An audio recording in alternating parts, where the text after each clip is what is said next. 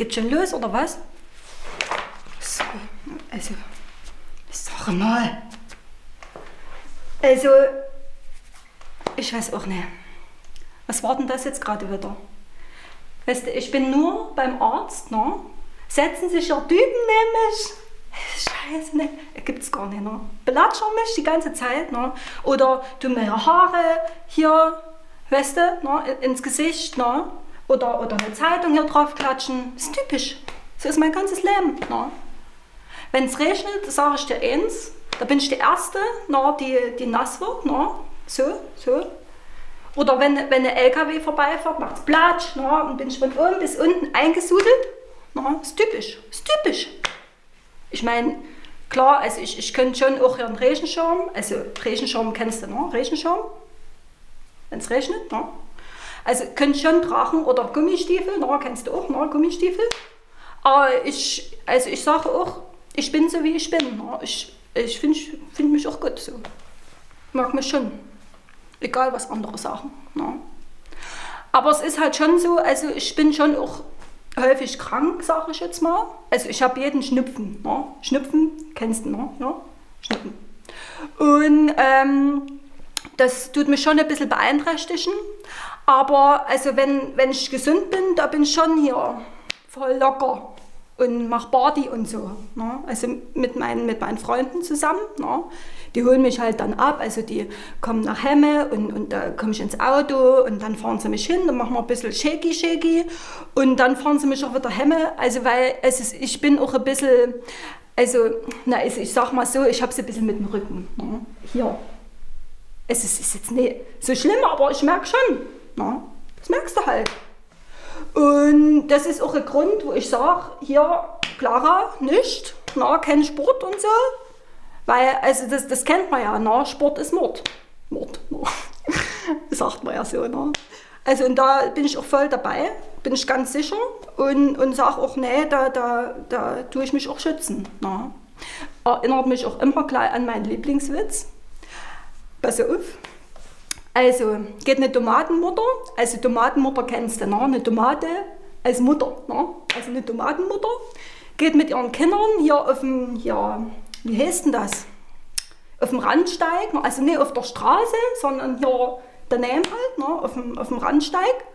Und da gehen sie und auf einmal läuft so ein kleines Würstel, also die Tomate, so eine kleine Tomate läuft einfach los und die Mutter ruft noch Ketchup! Kennst du noch Ketchup, weil jetzt von der Tomate, ding. Und was ist passiert? Hat nicht aufgepasst, keine Sicherheit. Batsch, Ketchup, ne? Das ist ja wieder klar. Ne? Und, so, und so bin ich halt auch in meinem Leben. Ne? Sicherheit ist alles, sage ich dir. Und das ist ja wohl nicht verkehrt, oder? Ja.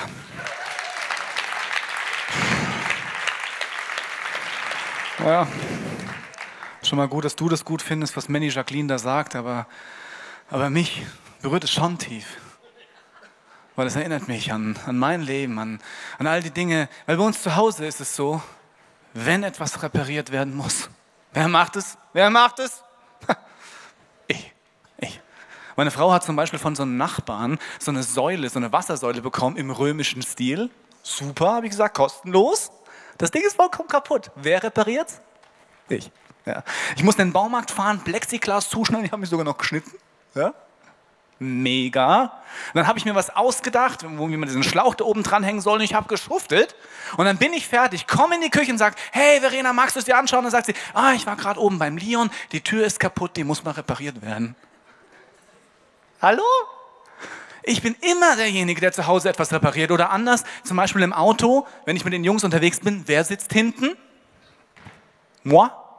Und zwar in der Mitte, weil ich so kurze Beine habe. Ha? Ha? Und der Tobi immer, oh ja, ich muss vorne sitzen, habe so lange Beine. Krass. Zu Hause, wenn wir einen Film gucken, wir haben äh, kein DVD-Player, es muss alles mit dem Laptop passieren. Wer baut das Ding zusammen jedes Mal? Meine Frau? Nein. Meine Kinder? Nein. Moi. Ja. Habe ich euch erzählt, dass ich zu Hause alles reparieren muss, ja, was irgendwie anfällt? Was ist jetzt los?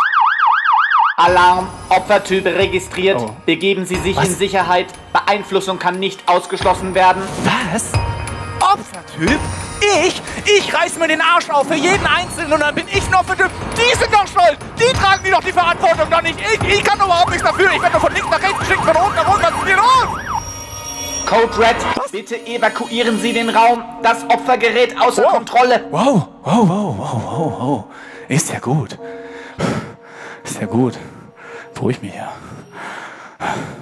Was guckt denn ihr so? Natürlich. Ihr seid keine Opfer. Keiner von euch. Bei euch kommen nie so Gedanken wie, ich bin derjenige, der den anderen immer Geld leiht. Niemand leiht mir was. Kennst du nicht? Oder, oder eine andere Sache wie, ich bin derjenige, der auf andere immer einen Schritt zugeht. Die anderen machen das nie. Oder ich bin derjenige, der, der ständig zurückstecken muss, der ständig irgendetwas tun muss, was er eigentlich nicht will, aber er kann gar nicht anders. Sehr schön. Immer, wenn du das Wort immer benutzt oder nie, könnte es sein, dass dahinter eine Gedankenspirale liegt, die möglicherweise Opfermentalität heißt. Jeder von uns ist ein Opfer. Als wir uns auf diese Predigt vorbereitet haben, haben wir alle im Team gemerkt, oh Gott, ich bin ein Opfer. Du auch. Herzlich willkommen im Opferclub. Das ist voll gut. Es gibt tausende Situationen, dann fängt es einfach im Gehirn an. Man denkt etwas und plötzlich merkt man, oh, irgendwie fühlt sich das nicht rund an. Irgendwie tue ich mehr, als das ich eigentlich will. Irgendwie denke ich, hey, warum bin ich immer derjenige und nie die anderen? Meine Frage heute Morgen ist, was sind eigentlich die Ursachen dessen, warum wir manchmal denken, dass wir die Einzigen sind, die überhaupt irgendwas machen? Und wie kann man da rauskommen? Es gibt unterschiedliche Gründe, glaube ich, warum man denken kann, hey, man ist ein Opfer. Eine Möglichkeit ist, du tust etwas, was du eigentlich gar nicht willst, aufgrund von irgendwelchen Grundannahmen. Zum Beispiel, du denkst, du musst allen Menschen helfen, weil du Christ bist. Und dann kommt jemand und es bittet dich jemand um Hilfe und du denkst dir, ich habe keinen Bock. Aber du sagst, voll gerne. Kennst du die Situation? Oder eine andere Möglichkeit ist, äh, warum äh, man in diese Opferspirale reinkommen kann. Du sagst zu etwas Ja, ohne die Konsequenzen zu überschlagen. Zum Beispiel, ein Freund hat mich gebeten, umziehen zu helfen. Voll gut. Merke für dein späteres Leben. Frag immer, von wo nach wo und wie lange dauert es. Von wo? Ein kleines Zimmer, circa 4000 Quadratmeter groß, vollgepackt bis oben hin. Im zweiten Stock, das ist fair, in einen viel zu kleinen LKW, hin in ein Hochhaus. Und dann denkst du dir, oh, Hochhaus, also es hatte sieben Stöcke, für mich ist das ein Hochhaus. Aber im sechsten Stock oben ist die Wohnung. Dann denkst du dir, okay, kein Problem, wo ist der Aufzug? Es gibt keinen. Und dann ist es so, hey, gedachte eine Stunde, gefühlte 40 Stunden, real 14 Stunden, jedes einzelne kleine Blatt aus dem zweiten Stock runter in den LKW und dann in den sechsten Stock hoch. Mit diesen Beinen. Das sind Stufen so hoch. Es könnte sein, dass du zu Dingen Ja gesagt hast, aber nicht überschlagen hast, was es wirklich für Konsequenzen dann hat. Und im Tun merkst du dir, oh ja, puh, das äh, hätte ich wissen können. Oder eine andere Sache ist, du sagst dir, ja, ich will wirklich helfen, ich will äh, Gutes tun und du sagst ja und zum Zeitpunkt, wo du ja sagst, sind die Umstände auch wirklich akzeptieren und gut. Dazu hast du ja gesagt. Aber im Laufe der Zeit verändern sich die Umstände. Zum Beispiel, du sagst, hey, du kannst gerne Nacht bei mir pennen, hey, bist ein Kumpel und er pennt eine Nacht bei dir, zwei Nächte, drei Nächte, vier, fünf, sechs, sieben und ab der achten Nacht merkst du dir, wow, jede Nacht, ich habe doch eigentlich nur gesagt, eine Nacht. Und am nächsten Morgen sagt er, oh, so schön bei dir. Vielleicht hast du Ja gesagt zu etwas, aber im Laufe der Zeit hat sich die Situation verändert und du hast vergessen, Stopp zu sagen. Zu sagen, ja, eine Nacht ist okay, 15 Nächte nein. Es gibt unterschiedliche Gründe, warum du tatsächlich zu einem Opfer wirst. Aber ich glaube, hier gibt es eine wichtige Sache zu lernen. Du bist kein Opfer. Kein Mensch kann dich zu etwas bringen, was du nicht willst. Aber häufig ist es so, dass wir so tun, als würden andere Menschen Dinge tun und wir wie Roboter sind, bei denen Knöpfe gedrückt werden und wenn jemand etwas tut, um Hilfe bitten, irgendetwas über dich sagen, was auch immer, dir nichts anderes übrig bleiben würde, als, wow, es zu tun. Jemand macht etwas und du reagierst und du hast keine Chance, irgendwie dazwischen zu gehen. Sofort, wenn jemand etwas tut, drückt er einen Knopf, bei dir kommt eine Emotion hoch, Schuldgefühle, Opfersyndrome, äh, Hilfsbereitschaft, äh, was auch immer, und du kannst nicht anders und du fühlst dich auch auf eine Weise hilflos. Das ist jetzt sehr extrem gesagt, aber im Kleinen passiert es doch jeden Tag. Jeden Tag etwas, wo man entweder nicht schnell genug nachgedacht hat, zu früh Ja gesagt hat, zu spät Stopp gesagt hat oder Dinge tut, weil man denkt, man ist erzogen dahin, ich muss das tun oder ich habe Angst, mir eine schlechte Emotion von meinem Gegenüber abzuholen. Das löst Emotionen aus und Reaktionen und dann kann man in unterschiedliche Opfertypen verfallen. Zum Beispiel das Klassiker, der Klassiker, es gibt ja wirklich auch Dinge, die passieren einem und da kann man nichts für. Also zum Beispiel ein Unfall, jemand fährt einem über den Fuß, da kann man nichts für. Aber dennoch steht im Bericht, du bist ein Unfallopfer. Manchmal passieren Dinge. Aber mir geht es nicht darum, dass einzelne Aktionen passieren und du derjenige bist, der das Leid davonträgt, sondern es geht darum, wie du tatsächlich als Opfer dich selbst inszenierst. Obwohl möglicherweise der, die Aktion, die vorher gelaufen ist, gar nicht so das Problem sind. Da gibt es auf der einen Seite das passive Opfer. Leute, die ständig nichts sagen. Ja, denen Dinge passieren, aber die ruhig sind mit dem Wissen, dass wenn sie im richtigen Zeitpunkt weinen, die anderen so manipulieren, dass sie sagen, oh, guck dir dieses Opfer an, ich muss dir helfen. Bei uns zu Hause geht es manchmal um Eis. Eis eine große Währung in der Sommerzeit. Unser Kühlschrank ist voll von Eis, weil meine Kinder beherrschen diese Taktik manchmal wirklich gut. Da fallen sie irgendwie hin und sie übertreiben halt sowas von dermaßen maßlos. Also irgendwie so ein kleines Ding und dann, und während sie das tun, gucken sie, ist der Papa schon emotional so integriert, dass wenn er nachher sagt, was mir helfen würde, wäre ein Eis. Ich sage, natürlich, natürlich, sofort, sofort.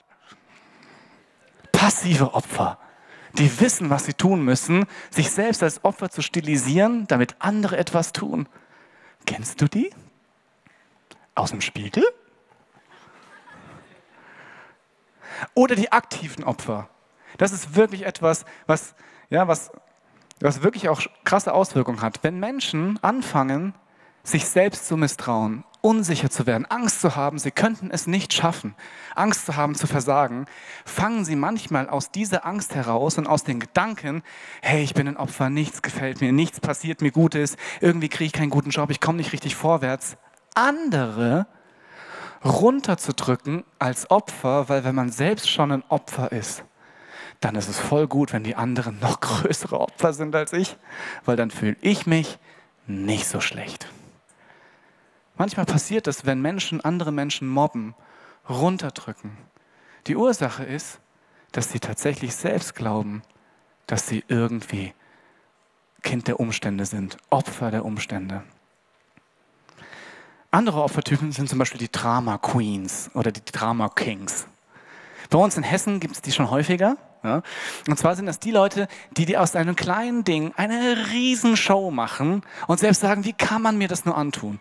Zum Beispiel an der Kassen, äh, an der Kassenschlange. Da gibt es Leute, die sagen, hau schon mal her, hast du das nicht gehört? Also ich war letzten Samstag an der Kassenschlange. Du glaubst nicht, wie lang die Kassenschlange war. Das war unglaublich lang, von hier bis, bis locker nach Karlsruhe raus. Und natürlich, an meiner Kasse hat es viel länger gedauert als der anderen Kasse. Ist ja so. Ja, ich stelle mich immer in die Phase. Und ganz ehrlich, ich hatte meine neue Schuhe an. Und die neue Schuhe, die haben so gedrückt, mein kleiner Zeh ist fast abgestorben. Ich habe mir schon gedacht, scheiße, es ist wie, als wenn du mit der Kette siehst, den kleinen Zeh abschneiden würdest. Und dann komme ich an die Kasse ran. Und weißt du, was passiert? Natürlich, das Kleingeld geht aus. Und die Dummnuss geht nach hinten raus und so weiter und so weiter und so weiter und so weiter. Das ist eine Show. Da brauchst du aber Popcorn für, weil das dauert einfach eine Ewigkeit. Ist unterhaltsam, aber voll die Opfer. Es gibt Leute, die triffst du am Stammtisch, die reden und reden und weißt du, wer schuld ist? Alle anderen. Nur nicht die Stammtischkumpels. Zum Beispiel die NSA, was die jetzt wieder gemacht hat, der BND, die SPD, wer auch immer. Alle anderen sind schuld, nur nicht sie selbst. Und ein Opfertyp ist auch sehr, sehr speziell. Ich nenne ihn liebevoll den Vampir.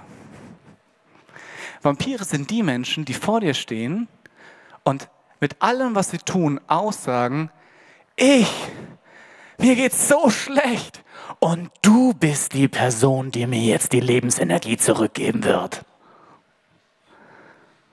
Das ist vollkommen übertrieben, aber diese, diese Haltung gibt es und ich kenne die auch. Dieses Gefühl von, jetzt tu du mir mal was Gutes. Du bist jetzt für mich zuständig. Du bist derjenige, der mir jetzt zuhören muss. Du bist, du bist, du musst jetzt hinterhergehen. Du musst mir jetzt was Gutes tun, weil mein Leben ist nicht gut.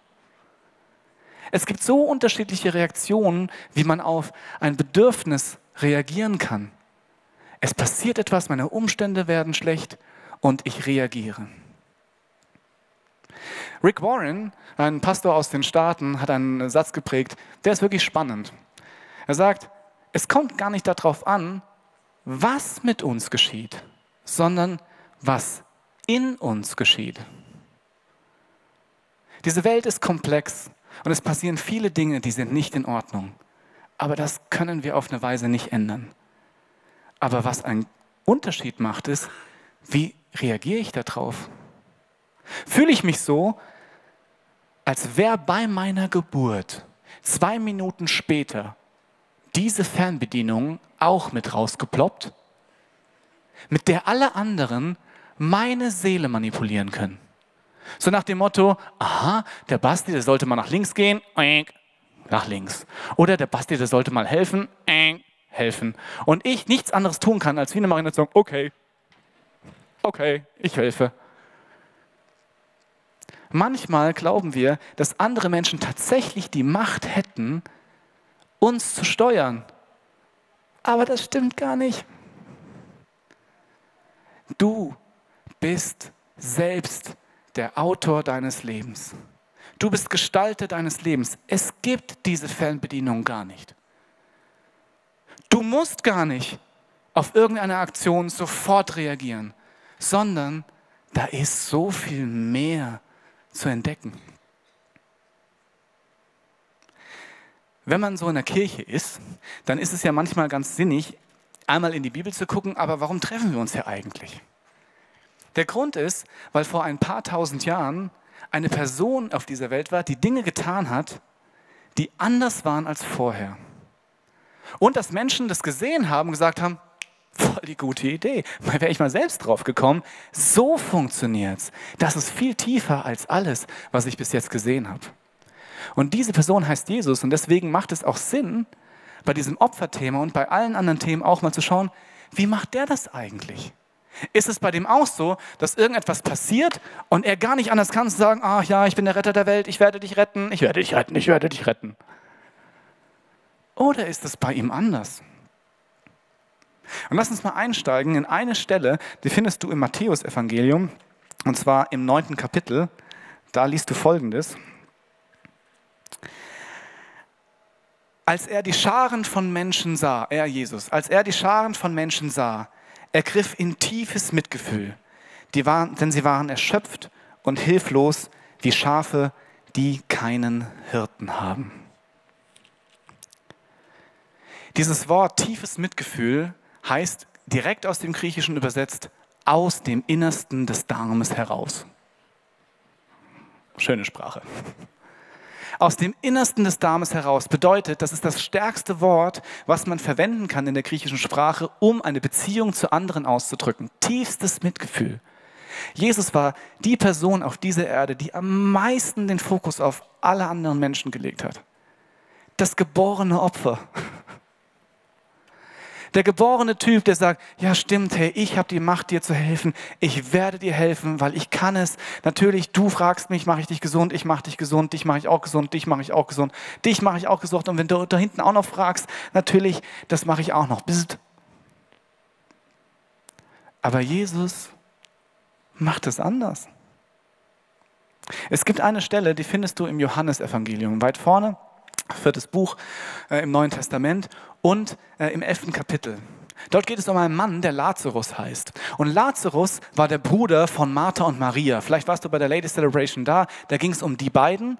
Lazarus liegt im Sterben. Und in der Bibel steht, dass Jesus ein besonderer Freund dieser Familie war. Da steht drin, dass er sie besonders am Herzen hatte.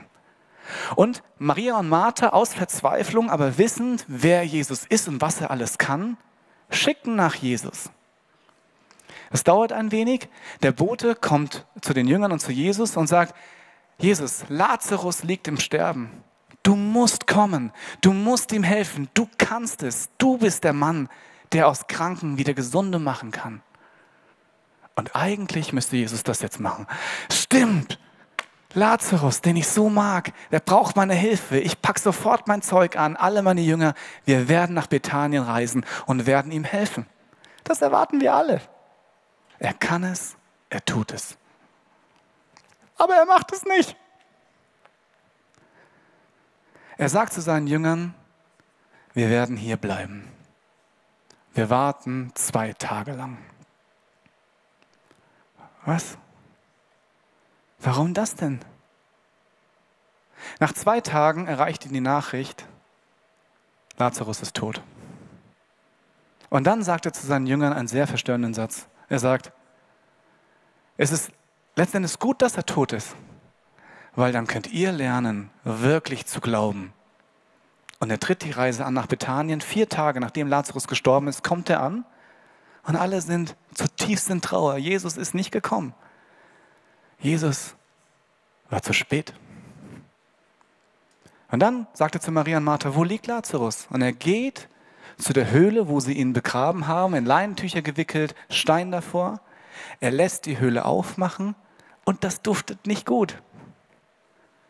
Er geht hinein und Lazarus kommt aus, dem, aus der Höhle raus, lebendig. Was ist denn das für eine Geschichte? Auf der einen Seite ist es eine Geschichte, Jesus kann aus toten Lebensbereichen lebendige machen. Jesus kann Tote zum Leben erwecken, was schon wirklich schwer zu begreifen ist. Aber warum wartet er so lange? Ich glaube, weil er kein Roboter ist, der einfach allen Erwartungen gerecht werden muss, sondern weil er etwas tut, was außergewöhnlich ist. Er geht einen Umweg. Er reflektiert.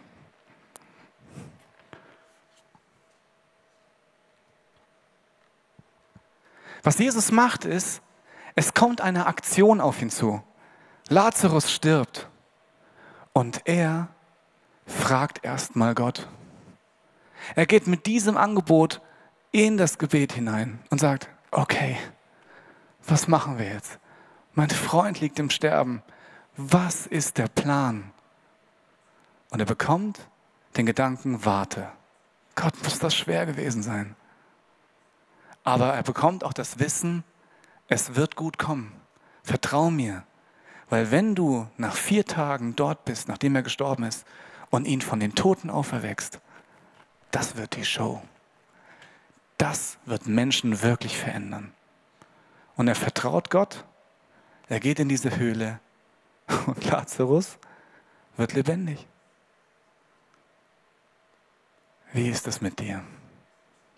Bei mir habe ich so viel Vertrauen, dass das, was mir passiert, ich erstmal checke mit Gott und dann auch tatsächlich das tue, was ich wirklich glaube, gehört zu haben.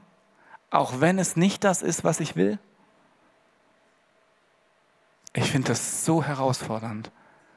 Aber es bedeutet, dass ich derjenige bin, der selbst entscheidet, was ich tue. Und wenn du dich Christ heute Morgen nennst, dann hast du dich entschieden, Gott zu fragen, was gut ist. Und dann erst zu handeln.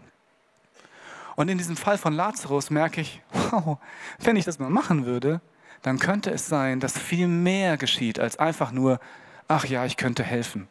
Weil das stimmt. Ich als Christ, als jemand, der sagt, ja, ich möchte das genauso tun wie Jesus. Ja, stimmt. Mein Wunsch ist, anderen Menschen zu helfen, ihnen zu dienen, dass sie wirklich Liebe erfahren können, dass sie gesund werden. Aber ich denke manchmal, ich wüsste es besser, ich helfe einfach allen. Und irgendwann kommst du in so einen Liebes-Burnout. Weil wenn du allen hilfst, ist irgendwann Ende im Gelände. Die erste Sache ist also, wie kannst du damit umgehen? Geh diesen Umweg und reflektier.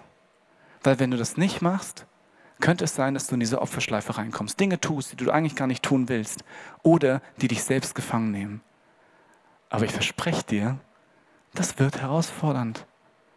Aber das führt in Freiheit und es passieren Dinge, die mehr sind, als dass wir alle denken. Der nächste Punkt ist, was ist eigentlich, wenn ich jetzt tatsächlich diesen Reflexionspunkt gehe, nochmal nachfrage und den Step gehe, auch mal Nein zu sagen oder Ja zu sagen oder nachher zu sagen. Und andere Menschen plötzlich wie, ja, wie, wie Staubsauger vor uns stehen und Dinge wollen und wir auch so gerne wollen, aber merken, dass es manchmal zu herausfordernd ist, zu viel Zeit kostet, zu viel Intensität kostet. Da gibt es eine andere Stelle, die findest du in der Apostelgeschichte, und zwar Apostelgeschichte 3. Da steht folgendes. Sobald ich hinkomme. So, so. Apostelgeschichte. Kennt ihr das, wenn ihr den Marker falsch setzt? Da. Apostelgeschichte 3.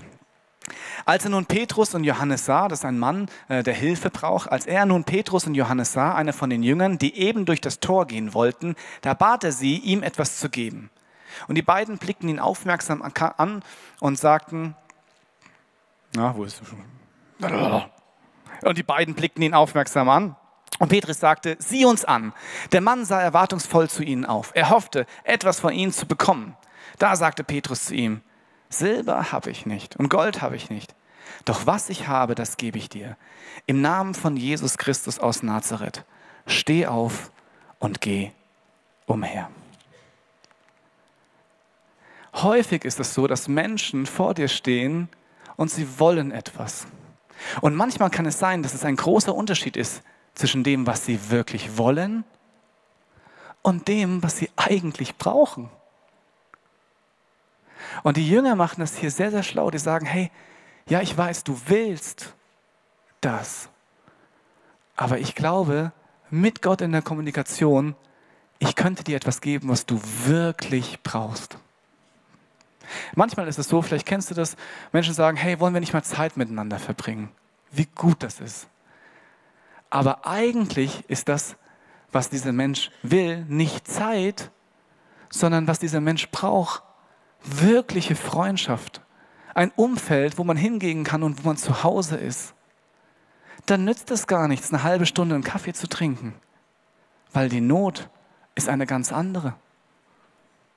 Oder jemand sagt, hey, ja, soll ich sagen, ist gerade ein bisschen doof, könntest du mir aushelfen mit 1000 Euro, weil irgendwie wird es gerade eng in diesem Monat. Und du merkst, naja, ganz ehrlich, in Kommunikation mit Gott wahrscheinlich sind es gar nicht diese 1000 Euro. Wahrscheinlich müssten wir uns mal hinsetzen und Budgets machen. Mal diese ganzen Rechnungen auf den Tisch kippen und jede einzelne aufkleben und mal schauen, für was gibst du eigentlich Geld aus. Aber das ist viel anstrengender. Das, was die Person will, ist möglicherweise 1000 Euro, aber was sie braucht, ist jemand, der mit denen das Leben ordnet. Es gibt so viele Dinge, wo man merkt, ja, eigentlich könnte es ein Unterschied sein zwischen dem, was Menschen wollen und das, was sie wirklich brauchen. Es könnte aber auch ein Unterschied sein zwischen dem, was Menschen sagen und was sie wirklich tun. Eine Möglichkeit ist, jemand sagt, hey, ganz ehrlich, ich finde keinen Job. Und du spürst schon, während die Person das sagt, das ist gar nicht das, was du eigentlich tust. Was du tust ist, du suchst gar nicht. Wer nicht sucht, der nicht findet. Wenn jemand etwas sagt, heißt es noch lange nicht, dass es auch wirklich das ist, was die Realität ist. Oder mit diesem Job, ich finde keinen guten Job. Und es könnte sein, dass du in Kommunikation mit Gott plötzlich merkst, ah, das Problem ist gar nicht, dass du keinen Job findest, sondern dass alle Jobs, die dir angeboten werden, unter deinem Niveau sind. Das kann auch voll sein. Aber es ist ein Unterschied von dem, was Menschen sagen und was sie wirklich tun und brauchen. Das ist genau das Gleiche. Etwas passiert und es ist so wichtig zu reflektieren, um dann wirklich etwas zu tun, was wirklich hilft. Ich glaube, manchmal gehen wir so den Shortcut. Also diese Sache von, hey, du kommst, du brauchst was, ich tue etwas und dann kann es sein, dass ich sage, ich wollte eigentlich gar nicht. Oder das, was ich tue, da haben wir gar nicht den Effekt, den wir eigentlich wollten. Die erste Sache ist also, geh in Kommunikation mit Gott und hör gut zu und schau, was ist wirklich dran. Wie kann ich wirklich helfen und nicht nur oberflächlich. Und die zweite Sache ist, setz Grenzen. Da gibt es wieder eine Stelle, die mich, äh, die mich sehr fasziniert, und zwar ist es im Markus-Evangelium, erstes Kapitel. Und zwar steht da folgendes. Früh am Morgen, als es noch völlig dunkel war, stand Jesus auf, verließ das Haus und ging an einen einsamen Ort, um dort zu beten. Simon und die, die bei ihm waren, eilten ihm nach. Und als sie ihn gefunden hatten, sagten sie zu ihm, hey, alle fragen nach dir. Er aber erwiderte, lass uns von hier weggehen in die umliegenden Ortschaften, damit ich auch dort die Botschaft vom Reich Gottes verkünden kann. Denn dazu bin ich gekommen. Dieser erste Teil, er geht an einen einsamen Ort. Häufig ist es so, dass wir uns gar nicht mehr die Zeit nehmen, nachzudenken, zu reflektieren, die Zeit zu begrenzen. Manchmal komme ich mir auch so vor, dass ich sage, hey, ich bin so am Rödeln, ständig irgendetwas zu tun. Ich gebe mehr Zeit aus, als ich eigentlich zur Verfügung habe.